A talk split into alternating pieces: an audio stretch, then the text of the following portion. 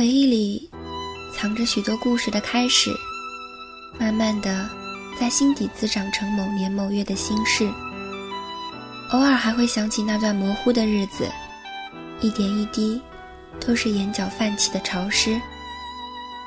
那时的我们，带着最单纯的固执，最勇敢的坚持，在我们以为会到达梦想的路上彷徨，从倔强到迷茫，直到身边亮起那一盏光，那是最温柔的光芒。它会在夜晚时。从窗边亮起，从回眸时，你的眼中亮起。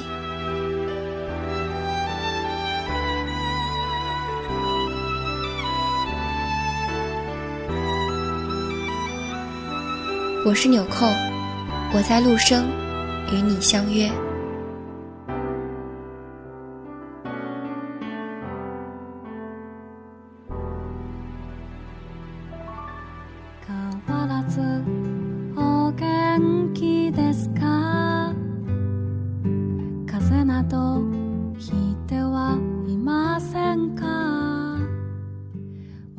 春日迟八宵，城南已开春，而我在北欧的风雪里，一等再等。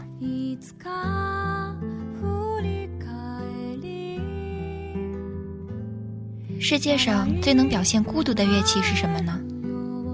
老师问着在座的学生，一时间教室里嘈杂起来，人声络绎不绝。小提琴、竖琴、定音鼓。坐在教室最后一排的薛满慈用中文吼了一句：“尺八。”整个教室里安静下来，眸色发色竟不相同的学生向这个课堂上唯一一个中国女生投来了目光。她抱臂坐定，用丹麦语问了一句：“你们想听吗？”众人点头。薛满慈从口袋里拿出手机，在播放器中找到了一个署名为“曼殊”的曲子。他走上讲台，用手机连上功放音箱，点开了曲子。一曲终了，居然有人红了眼眶。那个机遇落泪的棕发女生双眼含水，听起来好像有鬼在哭。所有人大笑起来。只有老师一脸严肃，他问了一句：“这种乐器叫什么？怎么可以吹出这样的声音？”尺八。他反身用黑笔在白板上写下两个大字，很认真地说：“这是一个起源于中国宫廷的乐器，但现如今在日本流传。”说话的时候，他依稀记得那个男生的眉眼。他双眸如漆，黑得幽深，寸头显得五官愈发的立体。他好看的就像从欧洲油画里走出来的俊俏少年。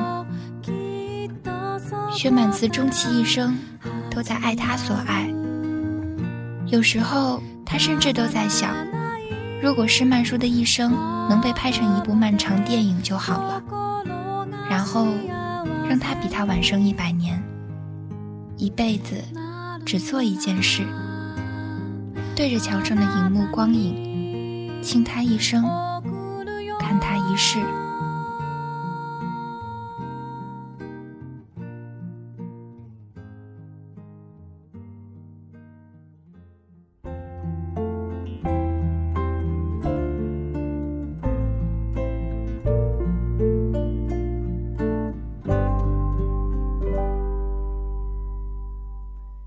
十七岁的时候，薛满子跟着母亲任玲离开丹麦，来到宁夏。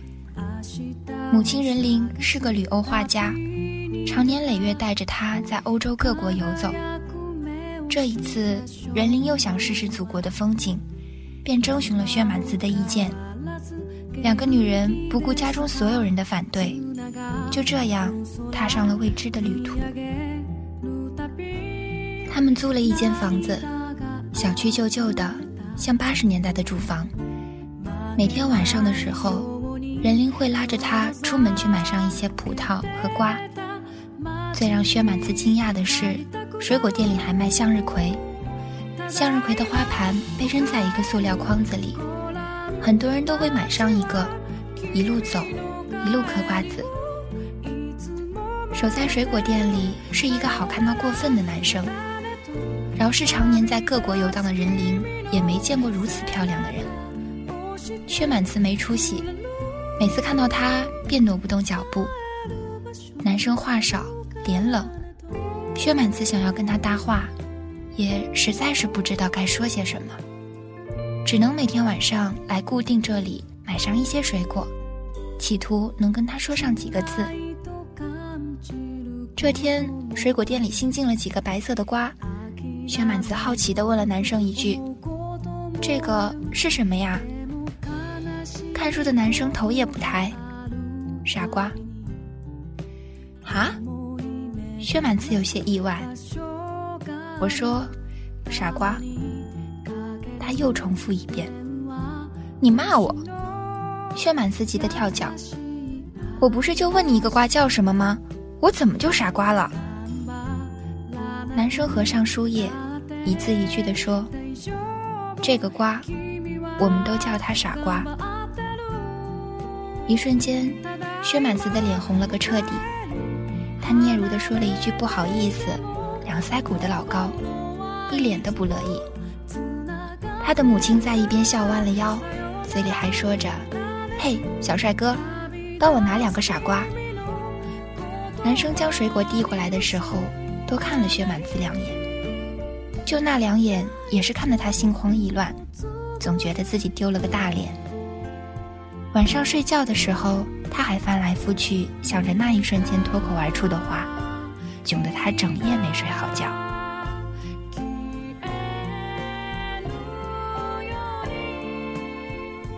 哪知人间定律就是怕什么来什么。薛满子一连数日里都在同一家拉面馆撞到那个男生，他生怕男生突然开口说一句：“唉，那个自作多情的傻瓜。”光是想想，薛满子就觉得尴尬的不行。他数度恍神，戴着小白帽的人问了他好几声要吃什么，他都没听到。站在他身后的男生替薛满子开了口：“面要二细的。”牛肉偏瘦，我的也要二细，牛肉肥一点。说完之后，也不理那个瞠目结舌的薛满慈，他便自己找位置坐下了。早晨的拉面店爆满，想找个位置都是极其困难。薛满慈不情不愿地朝男生的方向走去。凭什么就他的身边留下了唯一的空间没人坐呢？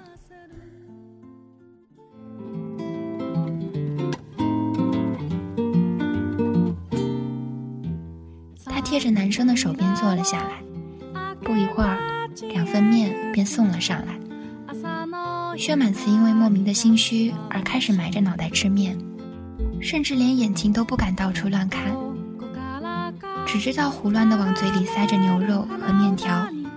直到旁边的男生轻轻咳嗽了一声，对他说道：“你快要把我的一盘牛肉给吃完了。”薛满慈再往桌上看去。这可不是，自己面前的那盘牛肉分毫没动，倒是男生面前的那盘被他吃了个干净。邻座的客人也不禁插了句话：“小姑娘，莫不是他面前的那盘吃起来更香一些？”薛满子几乎不忍直视那位邻座大叔促狭的表情，他当即起身跑去买单，顺便将男生的那份也接了。匆忙离开之间，他没注意到脚下。脑袋吻上了一块贴着胶布的玻璃，一声巨响，伴随着清脆的声音，玻璃居然被他撞裂了。薛满子捂着自己快要裂开的脑袋，痛苦地蹲在原地，居然还听到有人说了一句：“我去，这姑娘是练了铁头功吧？”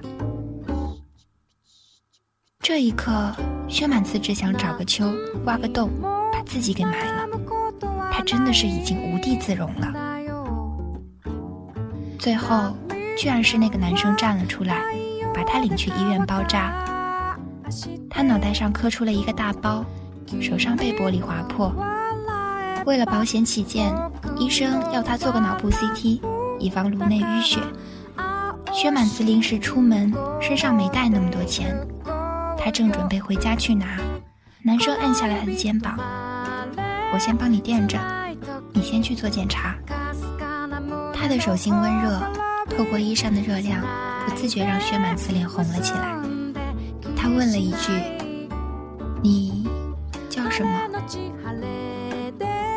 施曼舒，男生的名字和他的眉眼一样漂亮，这三个字好像种子一样扎进了他的心房。他忍不住多看了他几眼。施曼书回了他一个笑容，他笑得很浅，很浅，只是漫不经心地勾起了唇角。不知道是不是因为早上磕得太重了，薛满子居然觉得，在他见过他的笑之后。自己的脑袋更晕了。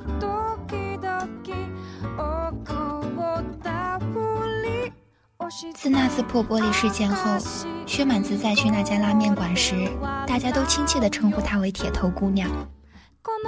还没等她说自己要什么的时候，别人总能自己接口：“啊，我记得二系的拉面，但是牛肉是要肥一点，还是瘦一点呢？”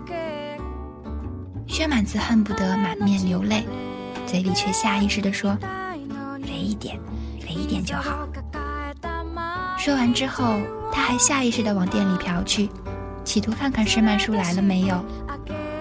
好像所有人都能窥见他的小心思，有人立马接茬：“那个小哥啊，今天吃过了，早走啦。明天我留他一留。铁头姑娘要趁早啊。”薛满子要疯，他扯着自己的发尾，一脸呆滞，都不知道该如何面对别人善意的玩笑。即便是这样，薛满子仍旧习惯有意无意地经过水果店，反正都是必经之路，是个人都要走来走去的嘛。这样想着，薛满子还是觉得自己的行为比较理直气壮。有时候可以看到施曼叔在点钱，有时候。可以看到他在看书，还有时候店里会传来悠悠的笛声，空灵恬静。说是笛子，但那个东西看起来又不像笛子。薛满子偷偷摸摸、假装无意的路过好几次，就是为了看施曼叔在吹个什么，结果次次都和对方的视线撞了个正着，搞得他好不尴尬。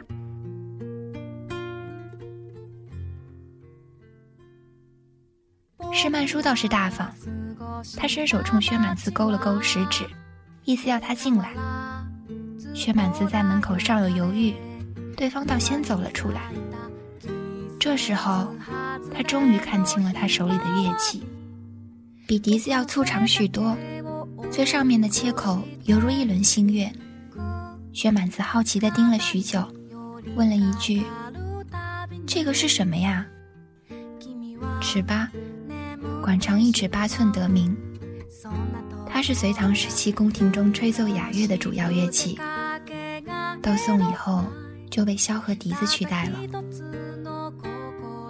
说话的时候，施曼书眼神微暗，他伸手想摸上一摸，施曼书倒是大方，直接递给了他。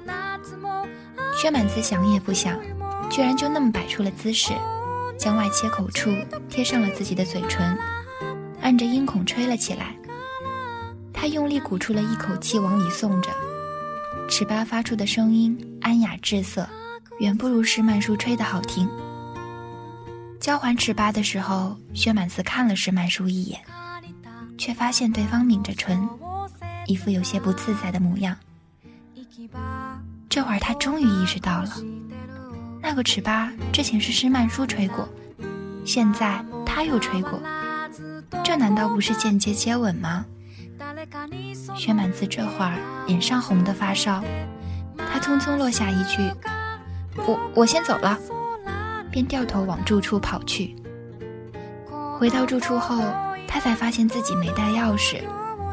母亲早上去了草原，一时半会儿赶不回来，他没了脾气，只能远路折返。不知不觉中，又走回了水果店。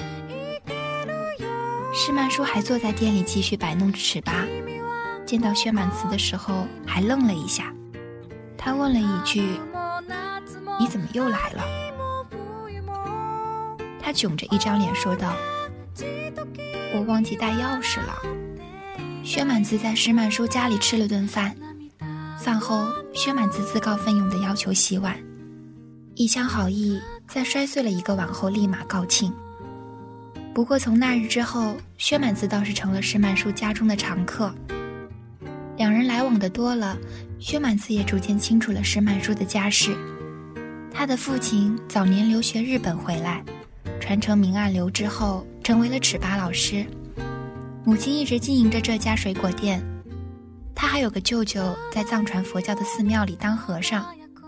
施曼殊本人在 Elda 就读哲学专业，他也忙不迭地表示自己不是坏人，在饭桌上早早地向施家父母交代清楚了自己的身世：丹麦华裔，和妈妈一起来采风，高中毕业，目前还没有什么对未来的打算。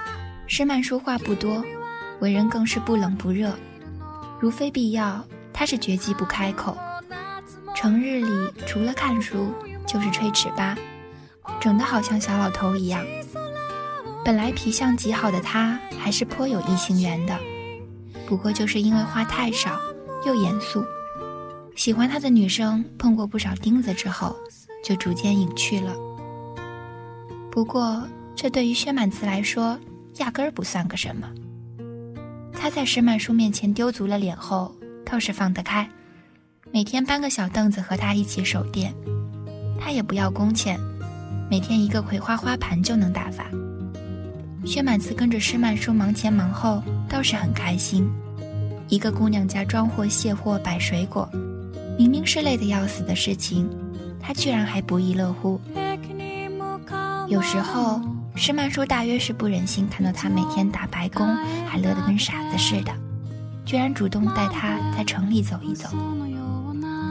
零下海拔一千八百多米，薛满子总是错觉这里离天很近。他在路上走着走着，就喜欢伸手往天上探去，一次两次都还好，次数多了，施曼叔都忍不住问他：“你在干嘛？”伸手的时候，总错觉可以摸到天空。说着，他又踮着脚往上用力探去，最后还是只能不甘愿地歇了动作。啊，果然是错觉。女生身材纤长，脸蛋姣好，踮脚回眸时微卷的发尾，在空气里荡出了美好的弧度。本来垂眸思考的施曼殊，却被这一幕吸引。他心口一滞，心跳居然和平常的频率大相径庭。他情不自禁说了一句：“下次带你去藏区吧，那里离天更近。”听到这话，薛满慈转身过去就握住了施曼殊的双手，不停地摇。“真的吗？真的吗？嘿，说好了，不能反悔啊！”他整天在这里追猫逗狗嗑瓜子。快无聊死了！猛然听见这样的应允，高兴的有些忘乎所以了。施曼殊的目光悄悄移到了两人交握的手上，薛满慈兀自兴奋，没有发现。施曼殊偷偷用力，攥紧了这个牵手，唇边那一抹若有若无的微笑，又一次飘扬开来。没过几天，施家母亲对薛满慈说。明天曼叔要去下河给他舅舅送点东西，你可以跟着他去那里玩一玩，你要去吗？下河是哪里？他并不清楚，反正只要听到能和施曼叔出去玩，他忙不迭点头答应了。车在高速上走了几个小时，两边全是赤红的山，薛满子觉得新鲜，一路上恨不得把脑袋抻出车窗。如果不是施曼殊眼疾手快拎住了他的衣领，估计他的脖子就递出去了。一到藏区，穷山恶水一改面貌，马上变成了青山绿水。副驾驶上的薛满慈简直要跳出窗外，施曼殊连按都按不动，只能把车开到一边去，还没等他说话，薛满子打开车门就窜了出去，那阵仗简直就像自家养了狗要出来遛弯一样。薛满子拿着相机四处拍照，回头的时候发现了施曼叔难得的笑脸。施曼叔本就长得好看，那一笑简直要把白雪融成了春天。惹得薛满子愣在了当场。他刚刚举起相机的时候，对方收回了笑容，又是平日里的一副冰山脸了。他绕到施曼叔的身边，问了一句：“嘿，这就是你说要带我来的地方吗？”对方摇了摇头：“不是，那是另一个地方。”车至下河，天色阴沉，不一会儿，居然下起了大雨。下雨的时候，温度下降，只着一件单衣的薛满子冷得有些发抖。施曼叔脱下了自己的外套扔给他。高原温度低一点，下雨更冷。你怎么不记得多带一点衣服？黑色的外套上沾染了施曼叔的体温，他忙不迭套在身上，把自己裹得紧紧的。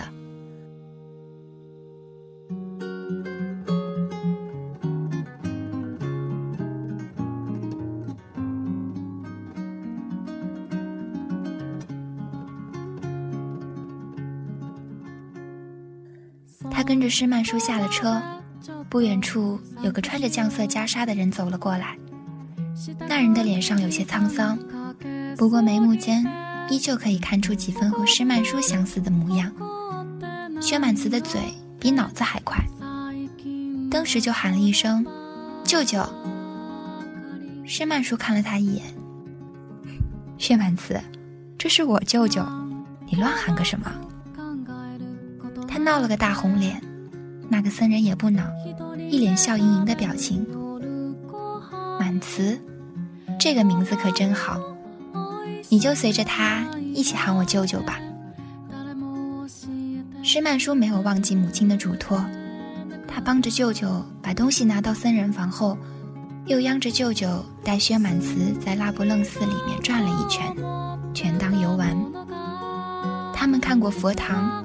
屋子里的酥油味满是飘香，施曼叔倒是没有顾及男女有别，他很干脆地牵住了薛满子的手，为了防止薛满子到处乱窜冲撞了别人。他的掌心微热，带出了薛满子和平日里不一样的心跳。他一路都不记得自己看了什么，周围人的说话声好似笼着一层薄纱，怎么都听不清。薛满子只觉得。脸上烧得慌，抬头看向施曼殊的时候，佛堂里的烛光摇曳，往他的脸上镀上了一层光晕，简直美不胜收。薛满子做贼心虚，出佛堂的时候狠狠被门槛绊了一下，要不是被施曼殊拉住了，他的脸大概就要摔平了。午饭时候，施曼叔带着薛满慈去吃了他最喜欢的酿皮子。小面店里似乎有不少施曼叔的熟人。有个藏族姑娘走了过来，自行落座，熟络的和施曼叔聊起天来。薛满慈虎视眈眈地盯着那个姑娘，龇牙咧嘴的表情就差露出小虎牙，咆哮起来。眼见那个藏族姑娘越说越久，丝毫没有停下来的意图，薛满慈豁然起身。端着食物贴着施曼叔坐下，接着他拿起筷子夹了一条酿皮子，施曼叔的嘴里递过去。亲爱的，饿了吗？说了那么长时间，吃点东西吧。薛满子笑得殷勤，眼睛眯得像只奸计得逞的小狐狸。藏族姑娘问了一句：“曼叔，他是谁？”此问一出，施曼叔还没来得及接话。薛满子割下盘筷，就抱住了他的胳膊。我男朋友啊，这你都看不出来吗？姑娘被他逼走，薛满子这才觉得胃口终于回来了。他刚刚夹起了一筷子酿皮子，这会儿却突然觉得手上一重，再往旁边看去，却发现施曼叔就着他的手，将他刚刚粘起来的食物转手送到了嘴里。吃完之后，施曼叔还问了一句。小女朋友，你不吃吗？说话的时候，他微抬下巴。薛满慈顺着他的眼神看过去，只见那个藏族姑娘还站在门口，这时正呆呆地望着他们，一脸心碎的表情。薛满慈在那一刻有些恍惚，他分不清施曼殊那张冷脸上的表情到底是什么意思。他真的好想知道，那一声“小女朋友”到底出自真心，还是仅做掩饰。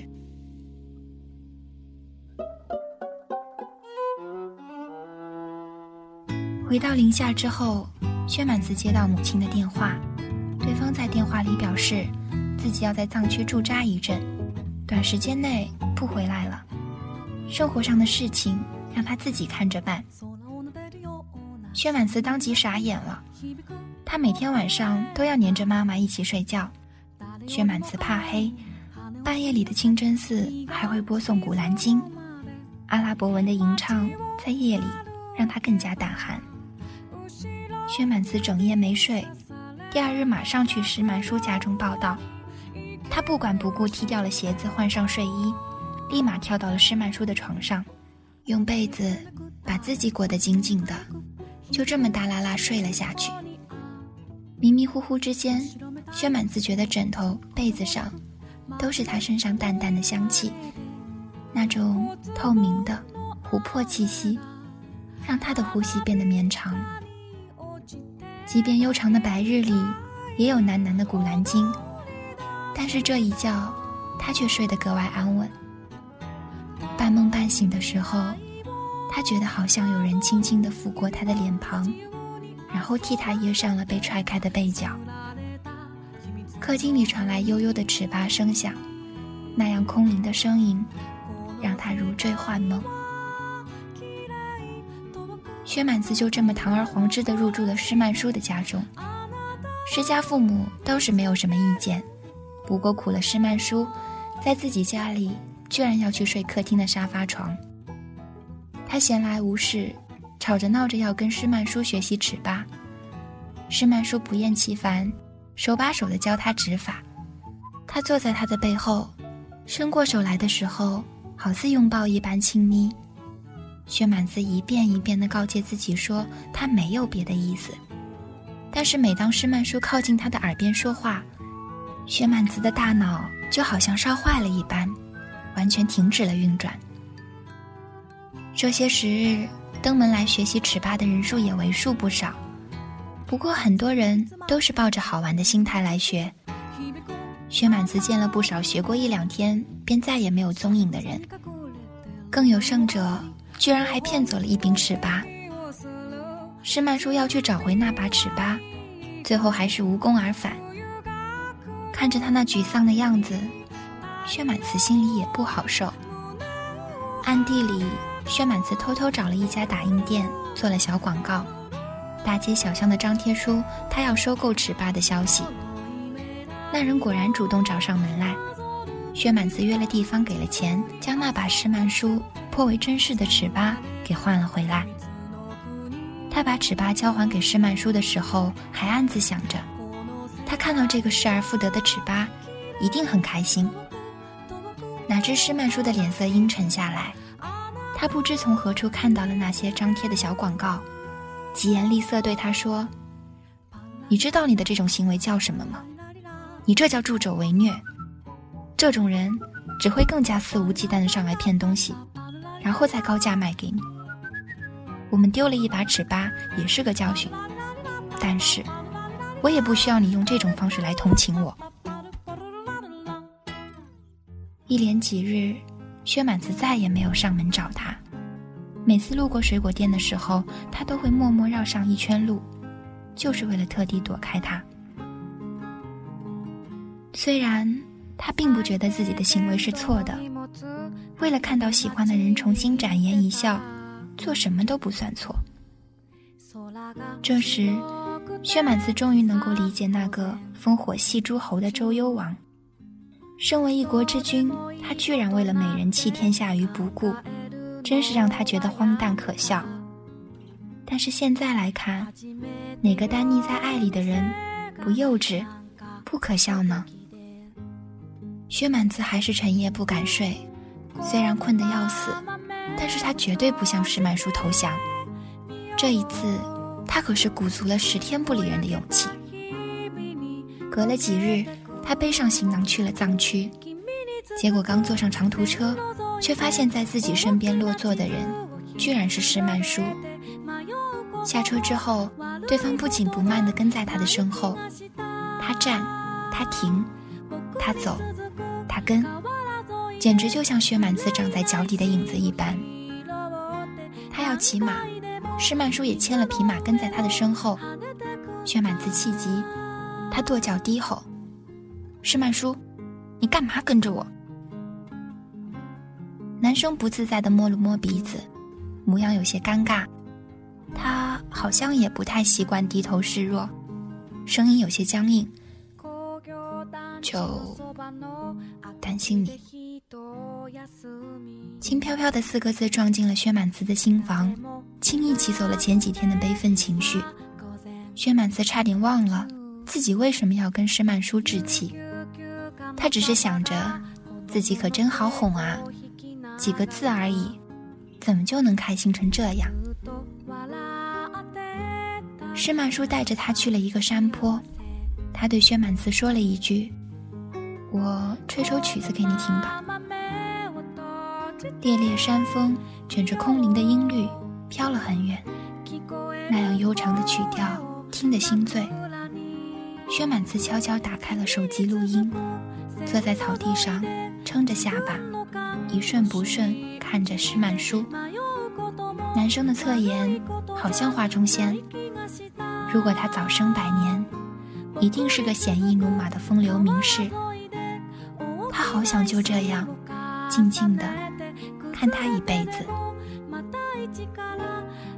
一曲终烟，薛满子还没回过神来，石曼书朝他走了过来。他半蹲下来，凝视着薛满子的眼睛。上次那件事情，我应该跟你说谢谢。而不是冲你发脾气。当时我是害怕你出去会遇到危险，你又什么都没对我说，我感觉自己很没用，所以才会对你发脾气。对不起。他的话语莫名让薛满子眼酸起来。为了避免自己又哭出来的尴尬，他调侃了一句：“是曼书。”这是你对我说过的最长的句子。施曼书忍俊不禁，薛满慈伸手抚上了他的唇角。男生的眉眼弯成新月，一瞬间勾住了他澎湃的心跳。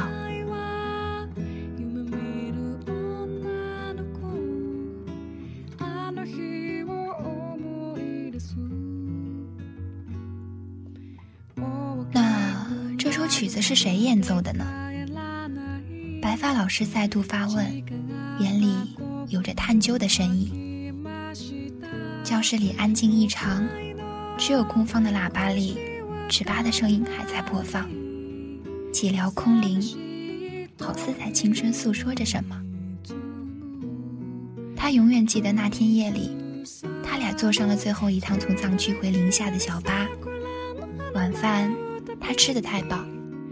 上车后，便倒在施曼书的膝盖上开始睡觉。车子开到一半，突然一阵巨大的震动，前方的山体落石，车辆避闪的时候，突然冲出了道路，往山下追去。吓得乍醒的薛满慈被施曼书牢牢地护在了怀里。不论车身如何颠倒歪斜，他都像个最坚实的壁垒一样，一定要护他周全。巴士终于停了下来，他用力握紧了施曼书的手。对方问他：“满慈，你还好吗？”他轻不可闻的嗯了一声，随后又问了一句：“嗯，那你呢？你还好吗？”施曼叔的声音有些喘。还好薛满慈只觉得施曼叔将他抱得更紧了一些，他的嘴巴一直贴在他的耳畔低语：“满慈，千万不要睡，夜里很冷的，睡过去了就怕醒不来了。我跟你说话，你一定不要睡。等待救援队赶来的时候，薛满子只觉得精疲力尽，数次都在意识模糊的边缘挣扎。他也听得出来施曼殊的声音很累，薛满子还在那里安慰说：“没事的，没事的，你别说话了，我们都会被救出去的。”他的声音传里带着笑：“ 薛满子，我这辈子就没见过你这么蠢的人。”撞破了玻璃不说，还跑去我店里打白工，又花了一大笔钱买回了我的尺八。你怎么总做些赔本的生意？薛满子无力抗辩了一声：“乐意。”两人相依相偎，喃喃低语，屏蔽了车内垂死的气氛。薛满子只觉得施曼书的声音越来越小，最后一句也。不是那么清晰，他的声音稚黏，说了一句：“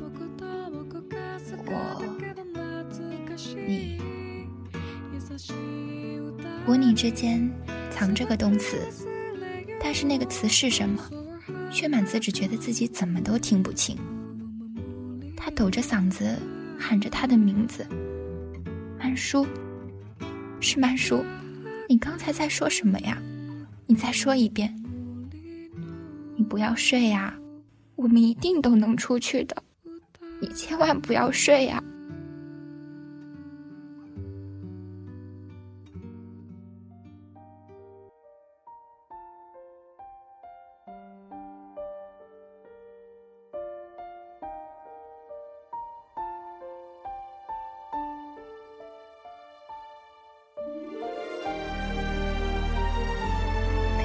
声里夹杂着哭腔。车外的救援队队员凭着他的呼喊发现了薛蛮慈，他们合力将他救出。整车里有二十五个人，活下来的却寥寥无几。这么大的灾难，薛满慈却只是多处擦伤，连医生都在感慨他的运气实在是太好。可是只有薛蛮慈知道。不是自己运气太好，而是施曼殊将他护得太周全。叫他不要睡的施曼殊，几乎身体为他抵挡了一切危险。他的后背被损得已被扎穿，失血过多，不治身亡。他抱着施曼殊，渐渐变得凉透的身体，不敢松手。薛满慈的声音早就哭哑，他只是将脑袋深深地埋在他冰凉的胸前，也不顾自己的脸上已经被染得满是血迹。今之一夜，怕是未有阴阳，也不得与你情真共鸣。悠悠我心，只盼永不天明。薛满子垂下了脑袋，额前刘海搭住了他的眼睛。他轻咬嘴唇，好一会儿才缓声说道：“是我一个朋友，他的尺八吹得很好。后来他死了，有些记忆被正午的阳光晒短了影子。”却被子夜的月光抚长了记忆，在梦里寻他千百度，醒来时泪流，尚觉得甜。